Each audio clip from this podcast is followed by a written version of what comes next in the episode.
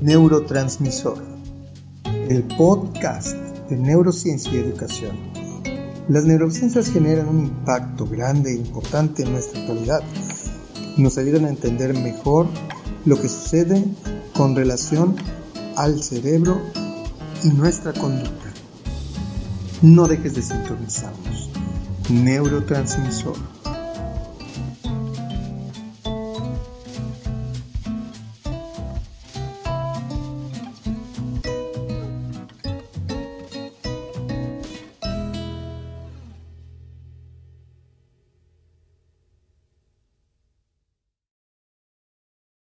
Bienvenidos a todos, a todos a este cuarto capítulo del podcast eh, Neurotransmisor, el podcast de neurociencia y educación. Eh, pues nada más iniciar, iniciar invitándoles de nuevo a, las redes sociales, en Facebook con Neuroeducación, en eh, Instagram el Neurotransmisor, en YouTube como Neurotransmisor y en Spotify, y está el podcast también de Neurotransmisor. Igual pueden seguir la página que tengo de, Facebook, que es eh, neuropsicólogo Carlos Alonso. Ahí lo pueden ir revisando igual. Eh, igual aprovechar este, esta oportunidad para invitarles al próximo curso que, voy a impartir vía online, ¿no? Eh, en plataforma, que es la evaluación de las funciones ejecutivas. Es para el día 14 y 16 de abril, es en, en horario de la tarde, de 6 a 8 y media horario de México. Eh, para los que nos ven en YouTube, pues van a ver la imagen del contacto de mi número telefónico, correo y las redes sociales que ya conozcan. Entonces, este curso es eh, interesante en relación al tema que vamos a tener. Hoy vamos a ver un tema que tiene que ver con la neurodiversidad y el autismo. ¿no? Vamos a hablar en general del trastorno del espectro del autismo. Entonces ahí les dejo esta, esta promoción del curso para que tomen en cuenta el cómo evaluar las funciones ejecutivas. ¿no? Y bueno, eh, el capítulo que tenemos el día de hoy, eh, pues va a hablar un poquito acerca de lo que es el autismo. Vamos a hablar de lo que es el autismo a grandes rasgos en este capítulo de hoy. Eh, el autismo, a mi parecer, es uno de los trastornos del neurodesarrollo más, tal vez, complejos eh, con muchas comorbilidades, es decir, con muchos otros trastornos asociados, eh, además del, del, del, autismo, ¿no? Y que a veces puede, se puede eh, confundir o hacer un mal diagnóstico con otros tipos de diagnósticos. y en la actualidad, al hablar del autismo, no solo basta con decir que el niño o la niña tiene autismo o no, y ya está, sino que el, el diagnóstico va mucho más allá del saber si tiene una condición o no de neurodesarrollo, ¿no? Tendríamos que empezar a entrar a un perfil más neuropsicológico de lo que es el autismo, o sea, saber que además del autismo tiene otros tipos de alteraciones, ¿no? Sean eh, de funciones eh, cognitivas en general, ¿no? La atención, la memoria, la capacidad intelectual, la función ejecutiva, la cognición social, etcétera, ¿no? Hay muchas, muchas formas de, ver este, este trastorno llamado autismo, ¿no? Y por lo menos, ¿no? Como para los que nos ven en YouTube, eh, en la imagen que están viendo, pues el trastorno del espectro autista incluye por lo menos cuatro niveles de análisis, ¿no?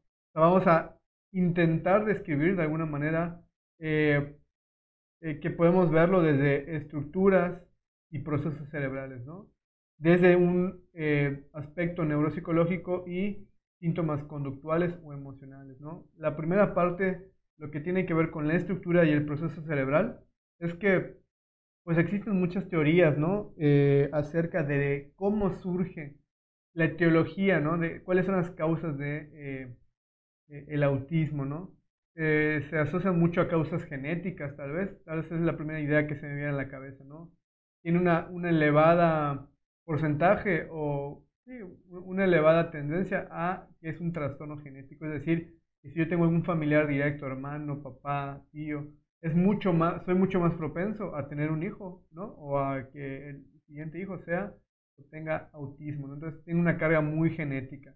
Ahora, a nivel, a nivel estructural del cerebro, de la neuroanatomía, eh, les podría comentar que tal vez no haya ninguna teoría concluyente. ¿A qué voy con esto? Eh, no hay un estudio eh, de neuroimagen, eh, digamos una tomografía axial computarizada, una resonancia magnética o cualquier tipo de neuroimagen hecho por un neurólogo que describa y, se demuestre que ahí vemos el autismo, ¿no? O sea, no es tan fácil como hacerle una radiografía y decir, aquí veo el autismo. Realmente no es un trastorno o una enfermedad adquirida, ¿no? Eso es algo que quiero que se entienda, ¿no? No es una enfermedad, o sea, no es una enfermedad para empezar, no, no es algo que se adquiera ni se contagie. Es un trastorno de neurodesarrollo neurobiológico que tiene una gran carga genética, ¿no? Que, ahora, ¿en qué momento puede surgir el, el fallo? Bueno, hay muchas teorías, ¿no? De la alteración a nivel del desarrollo del cerebro, ¿no? En la gestación puede haber ciertas eh, eh, mutaciones o fallas a la hora de conformar el cerebro, ¿no? Eh, hay, hay, una etapa que muchos trastornos se pueden o se, asumen que pudiera ser la falla en, en, ese momento, que es en la migración celular, ¿no? Cuando, por ejemplo, la, las células nerviosas se crean y se van luego trasladar a, a, su lugar específico para generar una función, ¿no? Entonces, en ese momento pueden surgir varias fallas. Eh, pues la, etiología puede ser muy diversa, ¿no? Igual a, en cuanto a cierta deficiencia en neurotransmisores, etc. Independientemente de estos datos que yo les pueda dar o puedan leer en cualquier eh, libro, eh, realmente es que el autismo, eh, el decir la causa es por X o por Y, es muy complejo, ¿no? No podemos limitar el autismo a simplemente una causa específica, ¿no? Sino que es multifactorial, como la mayoría de los trastornos del neurodesarrollo, ¿no? Entonces, eh, si no tenemos evidencia clara a la hora de diagnosticar, ¿no? los neurólogos o los médicos de diagnosticar el autismo desde una vía estructural o de proceso cerebral como tal, pues nos queda el otro nivel de análisis, que esa es más mi área como neuropsicólogo, ¿no? Que es eh, el aspecto neuropsicológico, ¿no? Este aspecto neuropsicológico lo que hace es describir esta relación entre una estructura y un proceso cerebral y una función. Es decir, que independientemente de saber o no cómo se conforma el cerebro o qué alteración puede tener o qué mutación puede tener, lo que nos va a dar eh, eh, la explicación o un primer entendimiento es cómo se refleja ese cerebro en una función, en una cognición, en una conducta, ¿no? Que sería el tercer punto, el sistema conductual la observación de las conductas del niño que se, sospecha con autismo, ¿no? ¿A qué voy con esto? Eh, para hacer el diagnóstico realmente no es un diagnóstico, como ya les dije, a nivel estructural o de proceso cerebral con una técnica de neuroimagen. no, no, no va, eh, no es tan sencillo ir por ese camino, ¿no? Entonces, el diagnóstico sería más que nada clínico, es decir, mediante técnicas de entrevista, mediante técnicas eh, de observación mediante instrumentos estandarizados para la detección de autismo.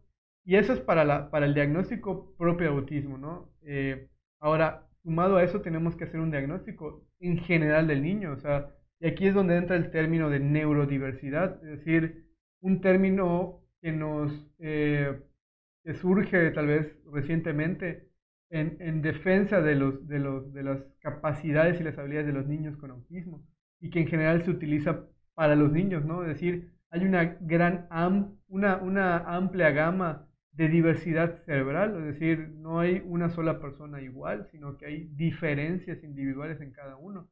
Entonces, desde ahí tenemos que ver potencialidades, fortalezas, y conocer limitaciones y debilidades, pero potenciar al niño y a la niña con autismo, no limitarlo, ¿no?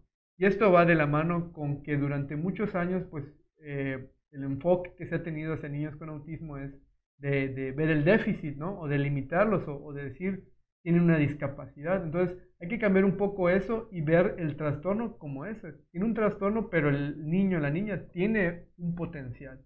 Entonces es por eso lucha este término de neurodiversidad y varias instituciones en México, en el mundo, pues, pues luchan por esos derechos para, para reconocer al niño con autismo. Entonces de ahí surge esos términos como neurodiversidad, neurotípico, ¿no? Y dejar de encasillar al niño con autismo como un niño con, digo entre comillas, ¿no? con problemas, con una discapacidad, ¿no? que no, no es sinónimo, ¿no? No es sinónimo tener autismo con tener una discapacidad, ¿no? Eh, pero bueno, e, esto es un poquito el marco de, lo, de, lo, de los puntos de análisis de, del trastorno del espectro autista, ¿no? Y bueno, y describiendo eh, qué es el autismo, bueno, eh, a nivel, este, ¿cómo, ¿cómo, decirlo? A nivel descriptivo, pues el autismo es una clara manifestación de una triada de, de signos y síntomas, ¿no? Que puede ser eh, visto desde el comportamiento y diferentes áreas alteradas. ¿no? Lo primero que vamos a encontrar en, en el autismo es una alteración en la interacción social, en la comunicación y patrones de comportamiento. ¿no? También por ahí vamos a encontrar ciertos intereses y actividades restringidas, repetitivas y estereotipadas. Ahí hay una, triada muy marcada para el diagnóstico en, los manuales diagnósticos psiquiátricos y de salud mental. Entonces, esta triada que son, repito, la, la dificultad o las alteraciones en la interacción social eh, y comunicación, patrones de comportamiento e intereses restringidos, ¿sí? es como lo, el cuadro clínico. Ahí yo agregaría, además de, de, esa triada que se evalúa de manera clínica, observacional, con ciertas pruebas específicas para detectar el autismo, pues evaluar y tomar en cuenta que el autismo también es un, una alteración de integración sensorial. Es decir, los niños con autismo no procesan igual información sensorial como nosotros, ¿no? Lo que escuchamos, lo que vemos, lo que para ti puede ser, un estímulo normal o, de fácil accesibilidad, tal vez para un niño es algo tremendamente difícil, ¿no? Como los ruidos, ¿sí? Eh, de hecho, hay una serie muy famosa eh, que no sé si han podido ver en Netflix, que se llama Típica, ¿no? Donde reflejan la vida de un adolescente con autismo. Leve, ¿no? Pero, pero lo refleja, ¿no? Que siempre anda con sus audífonos, ¿no? Va a fiestas y, y, se, le, se, se usa los audífonos, ¿sí? Para esto de la regulación sensorial de los sonidos, ¿no? Entonces, también tendríamos que agregar y observar que además de esa triada de comportamiento, la interacción social, la comunicación, etcétera, tenemos que agregar una, una, una dificultad en, en, el procesamiento sensorial. Y además de dar el diagnóstico y hablar de que el autismo son estos signos y síntomas, también es claro que para la, la actualidad la neuropsicología eh, promueve la evaluación de un perfil cognitivo y neuropsicológico de TEA, es decir, saber, además de estas, estas, estas áreas de alteración, pues una serie de dominios y funciones cognitivas. Por ejemplo, eh, podemos encontrar evaluar la inteligencia, evaluar la atención, la memoria, el lenguaje, la percepción, la modulación sensorial, etcétera, etcétera, etcétera, ¿no? Y aún así, no podemos decir que todos los niños y niñas con TEA o trastorno del espectro del autismo son iguales unos a otros. Y eso tiene que quedar claro, ¿no? Y eso va para todas las personas que atienden a muchos niños con diversidad funcional, ¿no? o sea, con muchas, muchas expresiones de una alteración, discapacidad, etc. Eh, siempre vamos a tener que evaluar al niño, no, no dejarnos llevar por el diagnóstico. O sea, los, los niños tienen eh, fortalezas, tienen eh, debilidades, tienen una personalidad, tienen una, una, forma de comportarse, es decir, hay que evaluarlo como un caso único, ¿no? Desde el, el niño propiamente y la familia. No simplemente etiquetarlos y ya. Por lo tanto, hay que saber también que el autismo pues, presenta un perfil irregular ¿sí? y puede presentar expresiones muy diferentes entre sí. ¿A qué va con esto? Aunque el niño pueda caer en un diagnóstico clínico de la alteración de la conducta, de la interacción social y de la comunicación, como marca el DSM5, por ejemplo, el niño, este niño que tenga TEA y otro más pueden ser totalmente diferentes en su comportamiento, en sus gustos, en sus intereses. Entonces hay que enfocar la evaluación e intervención en el niño como un caso único, no generalizar ni creer que de todo porque yo conozco un niño con autismo, ¿no? Nunca eh, nadie es igual, ¿no? Siempre hay diferencias. Entonces, eh, con eso empezamos, ¿no? Describiendo un poquito lo que es el autismo, términos como neurodiversidad, conocer un poquito este, este, este concepto de que la evaluación del TEA de, del trastorno del espectro del autismo no es solo decir sí o no lo tiene, sino dar todo un perfil y una evaluación profunda de, del niño, ¿no? Eh, y por ejemplo, eh, para los que nos ven en YouTube van a ver una, una siguiente imagen donde les tengo una, una, un ejemplo. Entonces, además de decir que tiene autismo o tiene trastorno del espectro del autismo, ¿qué otras cosas podemos evaluar con los niños con TEA, no? Y yo les diría muchísimas cosas, hay muchísimo por trabajar y evaluar. además de describir y diagnosticar que posiblemente exista o no eh, autismo, hay que describir todo un perfil de funciones cognitivas, evaluar lo socioemocional, evaluar la personalidad. En general hay que evaluar de manera muy completa para describir este, este eh, trastorno del espectro del autismo, si existe, viene acompañado de muchas otras cosas, ¿no? Hay que siempre describir en la evaluación de, del autismo, pues el autismo, si se presenta o no, y con qué viene acompañado. ¿Sí? Con problemas intelectuales, con problemas de lenguaje, etcétera, etcétera. No siempre es un mismo diagnóstico, ¿no? Puede haber muchas comorbilidades donde se haga eh, ahí un diagnóstico primario, secundario, ¿no? Y estén ahí comórbidos, están ahí eh, juntos, están expresando juntos esos trastornos. Bueno, entonces lo que tenemos que eh, evaluar, ahí voy a ir mencionando algunos ejemplos, ¿no? Por ejemplo, en la parte superior vamos a encontrar la evaluación de la alteración motora, déficit de lenguaje, que es muy común a veces, déficit atencional y de memoria. ¿sí? Muchos niños con TEA, al tener esta, esta fallo atencional y de memoria, pueden presentar dificultades académicas. Entonces, no es solo decir, tiene autismo y ya, sino que hay que evaluar muchas, muchas áreas más, como estamos diciendo, ¿no? Hay que evaluar la capacidad intelectual, descartar o no si existe un déficit intelectual, porque recuerden, no, no es sinónimo tener autismo con una discapacidad de ningún tipo, ¿no? Autismo es un trastorno de neurodesarrollo y la discapacidad se valora eh, según la capacidad que tiene el individuo para adaptarse a su medio ambiente, para ser independiente. Entonces, hay muchas personas que pueden tener discapacidad y no tener un trastorno de, neurodesarrollo. ¿eh?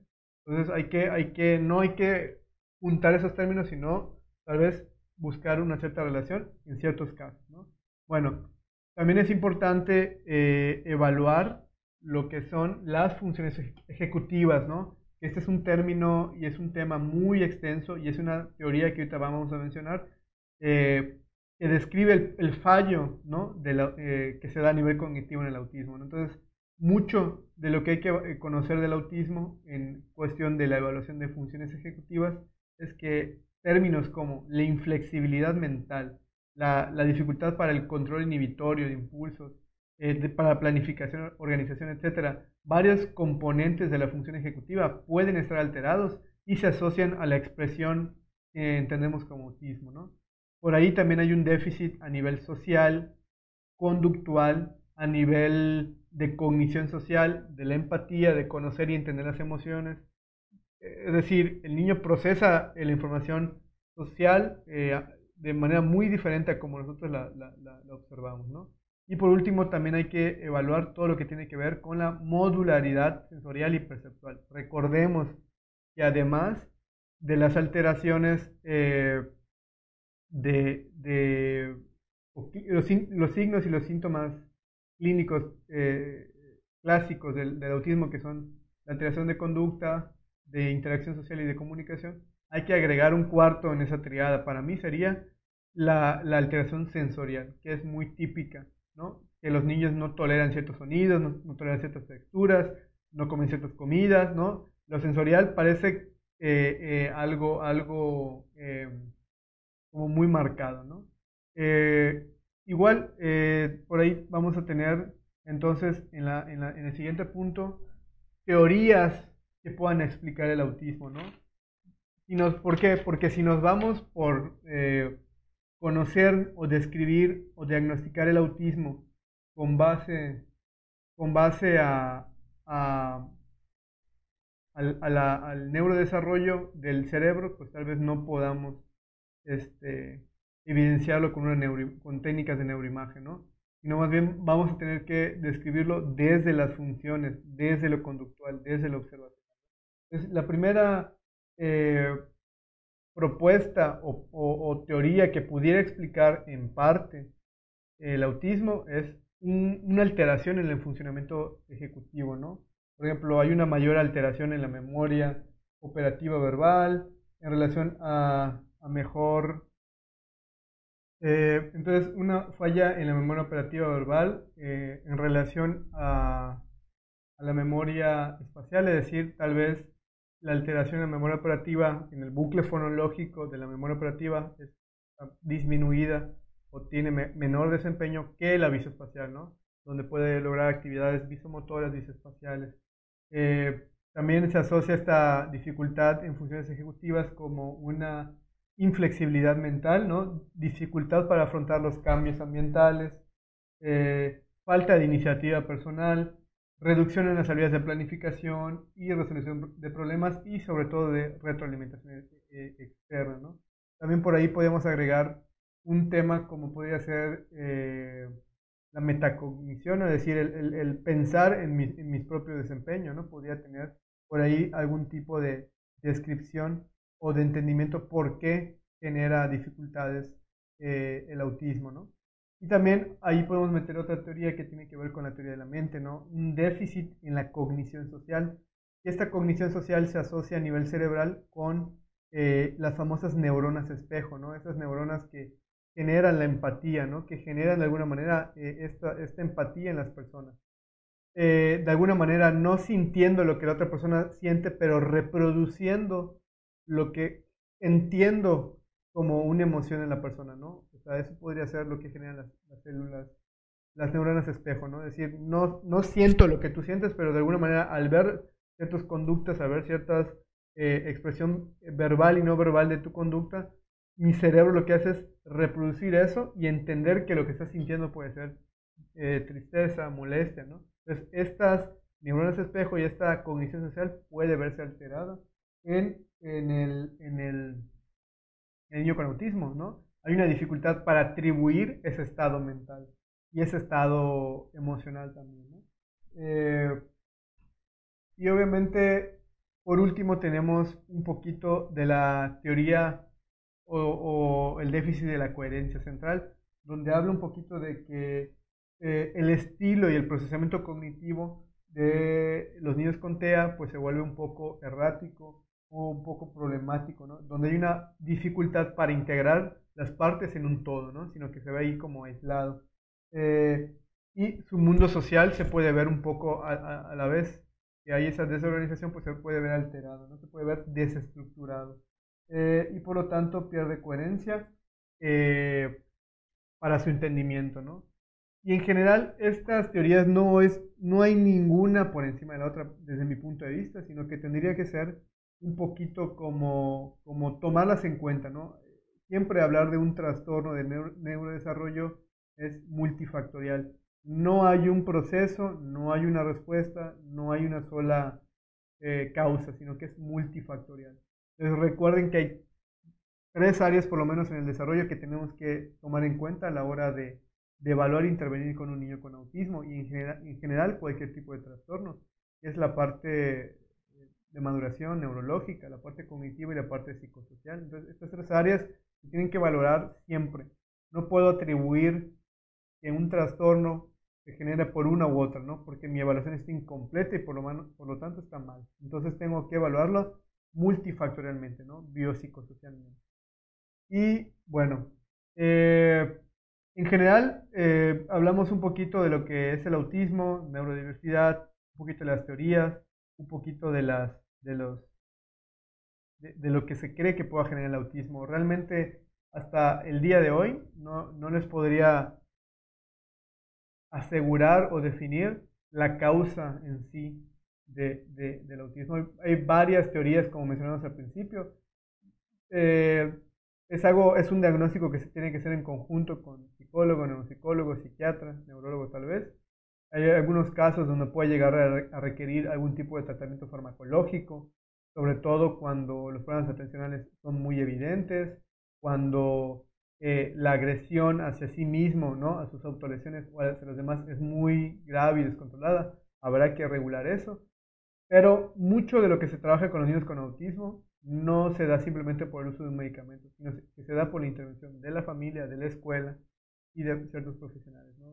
Esas habilidades que va a adquirir el niño eh, se tienen que trabajar desde muy pequeños, ¿no? Y en el caso del, del, diagnóstico del autismo se puede hacer a, etapas muy tempranas, ¿no? Ahí hay, hay pruebas que se hacen diagnósticos precoces desde los 18 meses, ¿no? Ahí se tendría que revalorar a los 3 años, eh, 6 años, ¿no? Etcétera. Entonces, eh, hay, hay mucha información, hay muchos especialistas para, para poder diagnosticar e intervenir. Pero algo que no pueden suplir es el involucrarse como familia, ¿no? Hay que, hay que tener un pensamiento abierto y menos limitante hacia los niños con autismo, ¿no? Y desestigmatizarlos, que es lo que a veces más les pesa, ¿no? Eh, el, el, volverse independiente se puede convertir en algo difícil, ¿por qué? Por el miedo de que ellos eh, no, no, pueden hacer las cosas, ¿no? Entonces, en la medida que, le demos una, una, percepción mucho más saludable, mucho más eh, realista a los niños con autismo, pues va a ser mucho más benéfico para ellos, ¿no? Y no simplemente limitarlos a estar encerrados o estar estáticos o estar dependientes a lo, a lo que otras personas quieran, porque al fin y al cabo los niños con autismo eh, tienen intereses, tienen gustos, tienen pensamientos, tienen decisiones. Entonces hay que eh, generar ese proceso en ellos, ¿no? Y bueno, eh, pues fue un gusto haber estado en este capítulo 4 eh, de neurodiversidad de autismo. hay muchísimas cosas por hablar de autismo. Yo les pido por favor que si tienen algún comentario, alguna duda, comenten en, Facebook, en, la, página de Neuroeducación, comenten en, en las cajitas de comentarios de, YouTube. Eh, también que se suscriban al, canal de YouTube, que sigan también este, el podcast en Spotify y que también sigan la cuenta de Neurotransmisor en Instagram. Ahí también me pueden contactar y eh, también pues sigan todas las redes sociales como les dije y tomen en cuenta el curso, le repito, de evaluación de funciones ejecutivas para el día 14 y 16 de abril. ¿no? Ahí pueden eh, preguntarme de qué consta, qué material lleva y eh, con mucho gusto les puedo dar toda la información. Entonces, eh, mi nombre es, eh, es, Carlos Alonso, neuropsicólogo clínico y escolar. un gusto estar en este, en este capítulo de podcast y nos vemos en el siguiente.